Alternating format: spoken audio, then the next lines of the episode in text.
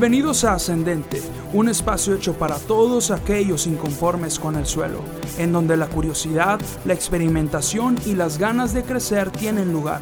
Tenemos permiso para equivocarnos, pero nunca para rendirnos, porque sabemos que siempre se puede aprender algo nuevo y todo lo que hacemos siempre puede mejorar.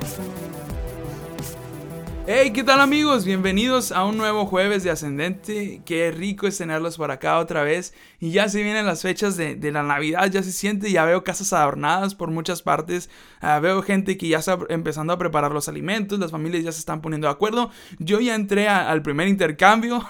Así es que ya se siente el ambiente bien chido y me, encanta todo eso. Y claro que sí, porque estamos recordando la el mejor evento de la historia que es el nacimiento, la encarnación, la, la humanización podríamos decir, de nuestro Señor Jesucristo.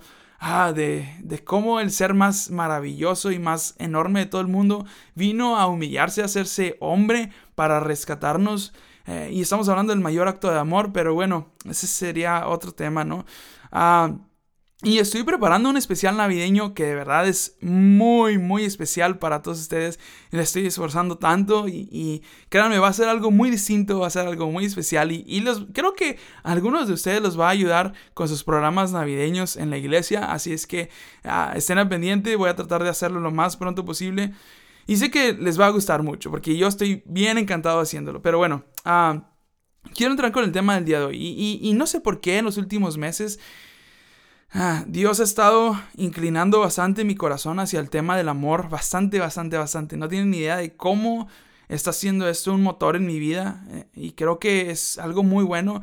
Y, me di cuenta de que la, manera en la cual Dios nos enseña a amar a veces es poniéndonos gente que nos hace daño, poniéndonos gente que, que a veces nos, nos eh, irrita o gente que, que nos lastima o eh, de muchas maneras o que trata de hacernos algún mal, no sé. Pero de eso vamos a estar hablando la otra semana. Porque eh, eh, la otra semana no voy a estar, voy a estar ya empezando a celebrar, voy a celebrar Thanksgiving, entonces no voy a estar disponible, pero voy a dejar el día de hoy grabado el, siguiente episodio para que esté disponible el próximo jueves. Esta es una miniserie en la cual vamos a hablar acerca del amor.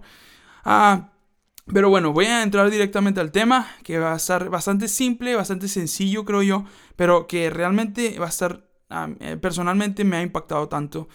Gálatas 6.2 dice, ayúdense unos a otros a llevar sus cargas y así cumplirán la ley de Cristo.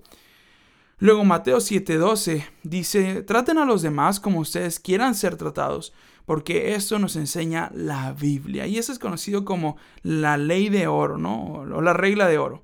Ahora, yo quiero que para entrar en, el tema y para entrar en materia, eh, trates de describirte, fíjate, esta, esta cosa que te voy a decir está un poco complicada, pero quiero que trates de hacerlo conmigo. Acompáñame en este, en este trip, ¿no? Ah, quiero que trates de, de describirte a ti mismo. Si tú tuvieras que describirte en una sola palabra, ¿qué palabra usarías? Está complicado, ¿no? Está complicado. Si tú tuvieras que describirte en una sola palabra, ¿qué palabra usarías? Creo que es más efectivo si trato de preguntarte si otras personas trataran de describirte a ti en una sola palabra, ¿qué palabra usarías? Tal vez, si eso es demasiado difícil, voy a hacértelo un poquito más fácil. Piensa en algunos de tus amigos. Si tú tuvieras que describirlos a ellos en una sola palabra, ¿qué palabra utilizarías? ¿Cómo los definirías? ¿Cuál sería la característica más sobresaliente que podrías decir sobre ellos? A veces es más complicado con algunas personas, a veces es más fácil. En mi caso creo que es más fácil. Ah, y es, es, complicado, ¿no? Pero entonces te das cuenta de que hay características que sobresalen de nosotros mismos y de las personas que nos rodean. Cosas que nos definen como sellos personales de nosotros, ah, que están ahí representando todo lo que hacemos, todo lo que decimos, todo lo que somos. Ahora, voy a llevar eso a otro nivel bien loco, a un nivel súper loco. Porque cuando yo pienso en Dios, cuando pienso en lo que Dios es, y yo trato de, de, de, de describirlo, de definirlo, y esto está súper complejo, pero en una sola palabra, en una sola característica, que es, vamos, esto es algo de otro nivel, porque estás hablando del ser más enorme de, nuestro mundo. Y, vamos, tenemos un libro entero que nos habla acerca de él y ni aún así logramos entenderlo completamente. Deja tú la creación, que la, que la gente está metida en la creación, que cómo sucedieron las cosas, que cómo eso, que cómo el otro. Deja tú eso, men. En su persona. O sea, no logramos entender la magnitud y la complejidad de su persona.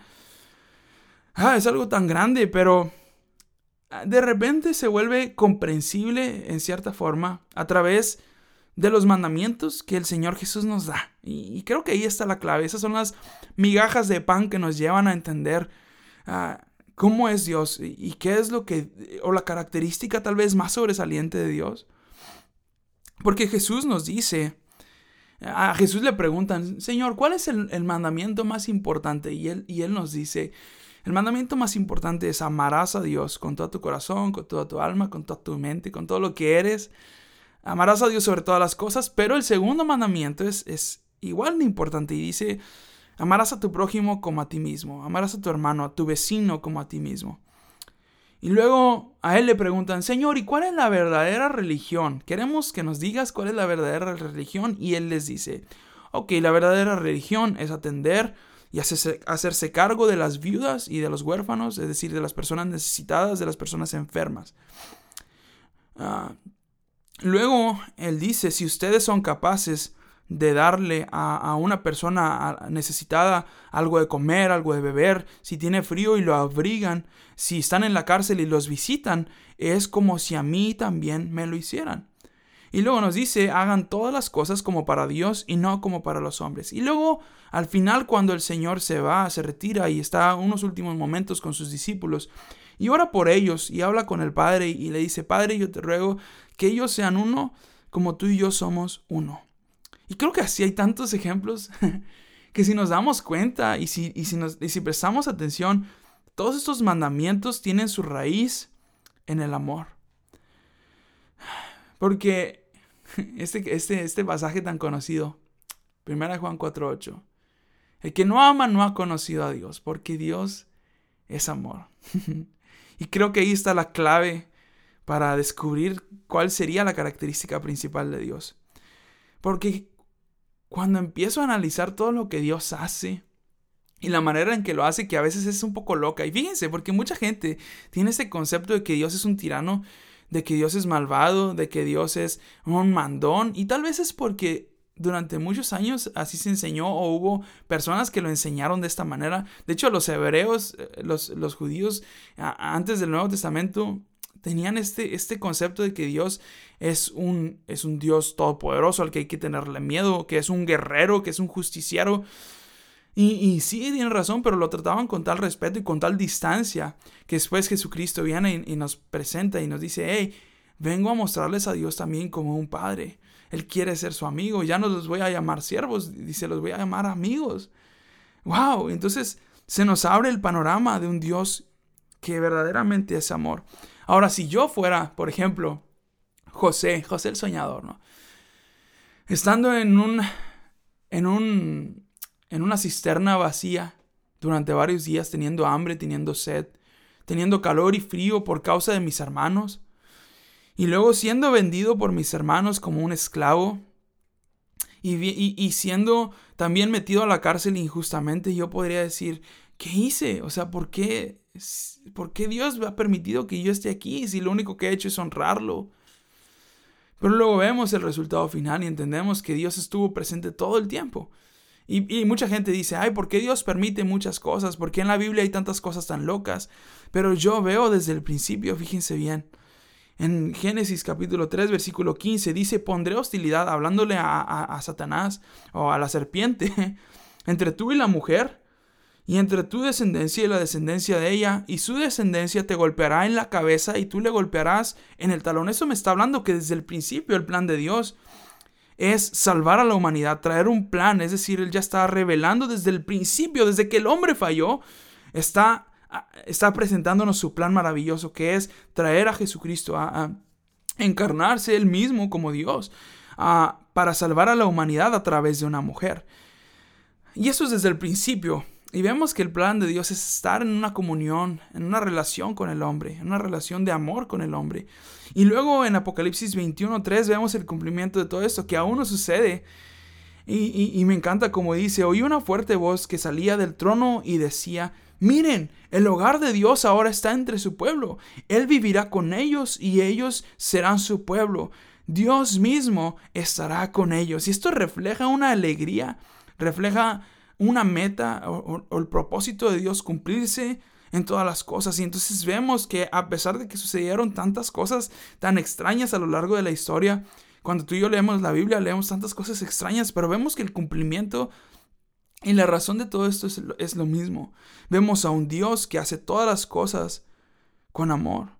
Porque el sello personal de Dios es el amor. Ahora, si yo pienso en mí, y pienso en mi persona, en mí como, como un hijo de Dios, como un representante de Dios en este mundo, ¿y, qué diría la gente sobre mí? Porque yo hablo de Dios en este momento y digo, Dios es amor. Y se supone que yo soy su representante en este mundo. Que yo soy un administrador del reino de Dios. ¿Qué diría la gente sobre mí?